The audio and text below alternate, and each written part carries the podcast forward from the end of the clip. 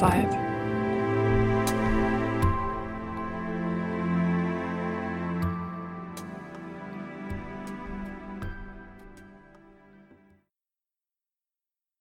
Brot backen.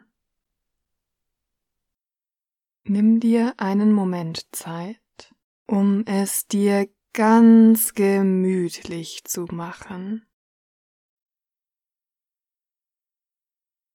Spür mal in deine Arme und Beine, in deinen Bauch und deinen Rücken. Was könntest du jetzt tun, um es dir noch zwei Prozent gemütlicher zu machen? Kuschel dich so ein, dass du in deiner optimalen Schlafposition ankommst. Lass deinen gesamten Körper immer mehr loslassen und entspannen. Spüre, wie dein Kopf schwer in dein Kissen sinkt und wie dein Nacken immer lockerer wird.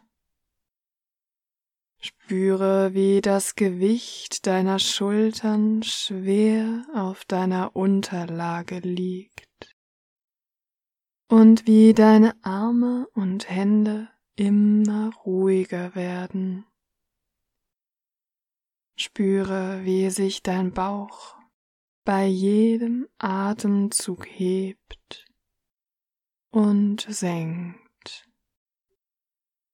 und du dabei immer ruhiger wirst. Auch deine Beine sinken schwer in deine Unterlage und die Müdigkeit und Schwere erreichen sogar deine Füße und Zehenspitzen. Atme tief ein und aus.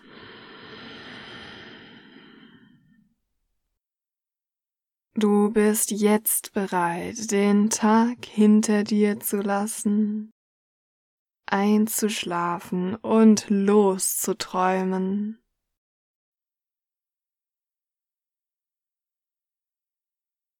Es ist ein verregneter Herbsttag. Den ganzen Tag über hat es schon genieselt und gestürmt.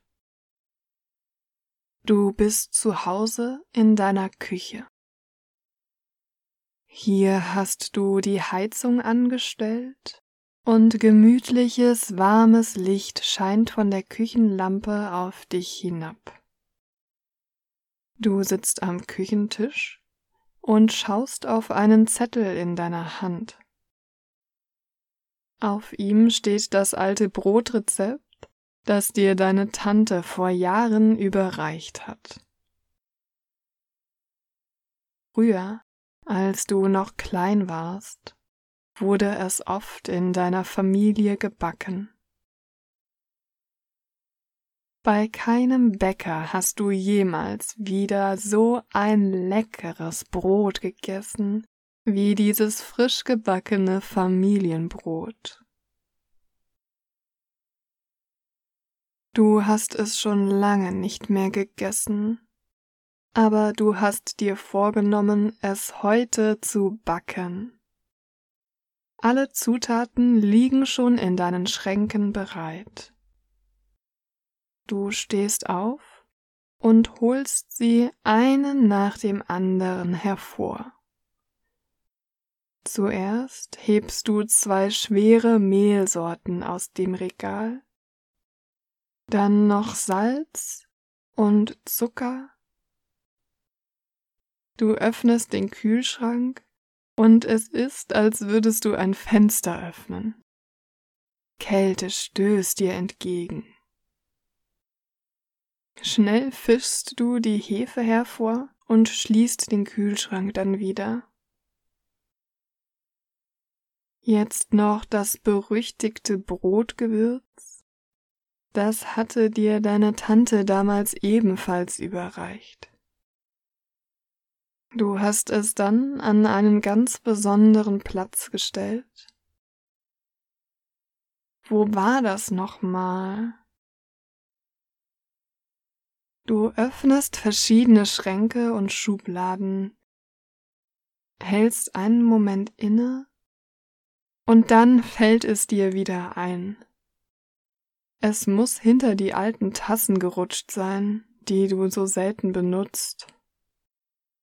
Du musst dich auf die Zehenspitzen stellen und ganz lang machen. Und dann hast du es schon erwischt. Jetzt hast du alle Zutaten beisammen.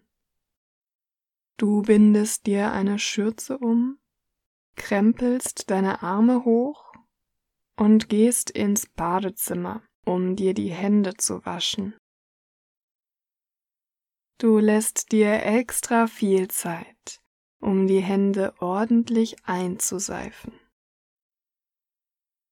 Du erinnerst dich an deine Tante, die dir beim Händewaschen früher immer gesagt hat, du müsstest wenigstens bis dreißig zählen, wenn du dir die Hände einseifst. Na gut, genug. Du lässt wieder Wasser über deine Hände laufen, stellst das Wasser ab und trocknest deine Hände ab. Bereit zum Backen machst du dich wieder auf den Weg in die Küche. Du brauchst eine große Schüssel. Und du weißt direkt, welche Schüssel dafür genau richtig ist. Leider ist sie ganz unten im Regal versteckt. Du musst erst alle anderen Schüsseln hervorholen und dann auch wieder einräumen, bis du endlich die größte Schüssel aus deiner Küche vor dir stehen hast. Diese stellst du nun auf eine Waage dann öffnest du das erste Mehlpaket und hebst die schwere Packung hoch. Du musst dich mit deinem Körpergewicht an der Arbeitsplatte abstützen, um das Mehl kontrolliert in die Schüssel schütten zu können. Eine große weiße Mehlwolke kommt dir beim ersten Schütten entgegen und setzt sich auf alles im Umkreis von 30 Zentimetern. Es kitzelt an deiner Nasenspitze. 200 Gramm, 253 Gramm, 287 Gramm. Jetzt nur noch ganz langsam.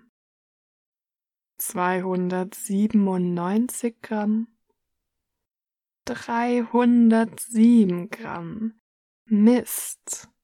Du holst einen Löffel aus der Schublade und misst wieder sieben Gramm ab, bis du genau 300 Gramm erreicht hast. Deine Arme sind schwer von diesem Mehlsack. Bevor du das nächste Mehl einschüttest, machst du dich zuerst einmal an Salz und Zucker. Ein Esslöffel Zucker und zwei Teelöffel Salz sind leichter abgemessen und landen schnell in der Schüssel. Jetzt noch das Päckchen Hefe. Ach ja, und zwei Teelöffel des berüchtigten Brotgewürzes. Du nimmst einen tiefen Atemzug, als du das Gewürz vor deine Nase hältst. Puh, ganz schön intensiv. Aber du brauchst ja nur zwei Teelöffel. Du musst niesen und drehst dich weg. Hier in der Küche schwirrt schon nach der ersten Mehlladung sehr viel in der Luft. Jetzt kommst du nicht mehr umhin, die zweite Mehlpackung zu öffnen. Hiervon brauchst du nur 280 Gramm. Du stellst die Waage wieder ab und beginnst vorsichtig mit all der Kraft aus deinen Armen zu schütten. Ja, 281 Gramm. Das kannst du so stehen lassen. Zufrieden stellst du das Mehl wieder ab, verschließt die beiden Mehlpakete sorgfältig und stellst sie zurück. Jetzt fehlt nur noch lauwarmes Wasser und schon hast du alle Zutaten beisammen. Du misst im Messbecher 380 Milliliter ab und schüttest sie zu deinem Mehlgemisch. Als nächstes brauchst du den Rührstab. Du steckst die Knethaken in die dafür vorgesehenen Löcher, steckst das Kabel in die Steckdose und mit einem lauten Brummen setzt er sich in Gang. Es ist eigentlich ein so unangenehm lautes Geräusch. Aber du freust dich so sehr auf das Brot, dass es dir in diesem Moment gar nichts ausmacht. Nach ungefähr fünf Minuten ist der Teig schon fertig. Du deckst ihn mit einem Handtuch zu, räumst die benutzten Küchenutensilien in die Spülmaschine, wäschst dir die Hände, hängst deine Schürze zurück und machst es dir dann auf dem Sofa gemütlich. Der anstrengendste Teil ist geschafft und er war auch anstrengender, als du vermutet hättest. Jetzt merkst du, wie müde du bist. Besonders deine Arme, aber auch deine Beine werden vom Rumstehen müde. Du atmest tief ein und aus und lässt dich genüsslich tiefer in dein gemütliches Sofa sinken. Tief entspannt nickst du ein, als plötzlich dein Wecker klingelt. Es ist schon eine Stunde vorbei. Du stehst auf, gehst zurück in die Küche, ziehst deine Schürze wieder über und holst den Teig hervor, der wunderbar aufgegangen ist. Auf einer leicht bemehlten Arbeitsplatte knetest du den Teig, bis er eine schöne Brotform annimmt. Das ist dein liebster Teil am Brotbacken. Du spürst den weichen, fluffigen Teig in deinen Händen und es fühlt sich schön an, ihn zu kneten. Außerdem duftet er großartig. Du ziehst ein kleines Stück ab und probierst. Genau wie früher. Du spürst den etwas klebrigen Teig auf deiner Zunge zergehen und genießt es. Brotbacken kann auch eine Form von Meditation sein, findest du. Zufrieden mit dem Teig deckst du das Brot wieder zu und lässt es für eine weitere Stunde ziehen. Es ist wohl wieder Zeit, es sich auf dem Sofa gemütlich zu machen und zu entspannen. Die Stunde vergeht wie im Flug. Und schon kannst du das Brot mit Wasser bestreichen und es dann in den vorgeheizten Ofen schieben. Du setzt dich vor den warmen Ofen. Er wärmt deine Hände und dein Gesicht. Und du schaust dem Brot zu, wie es immer größer und brauner wird. Schon bald ist dein Brot fertig und steht ausreichend abgekühlt auf deinem Esstisch. Vorsichtig holst du ein Messer hervor und schneidest die erste Scheibe ab. Wie das duftet. Du setzt dich an den Tisch und beißt genüsslich zu. Die Aromen breiten sich in deinem Mund aus und es schmeckt genauso gut wie damals. Die Kruste hat genau die richtige Härte und innen ist es angenehm weich und fluffig. Außerdem ist es innen noch etwas warm, was es doppelt so lecker macht. Du bist zufrieden. Das Brotbacken war ein voller Erfolg. Du isst noch eine Scheibe und genießt jeden Bissen. Das hat so viel Spaß gemacht.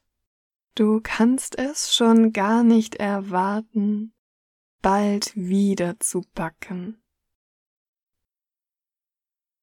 Worauf hättest du nächstes Mal Lust? Ein anderes Brot? Vielleicht mit Nüssen? Oder ein Bananenbrot? oder vielleicht einen Geburtstagskuchen. Eines ist sicher, es wird wieder super lecker werden.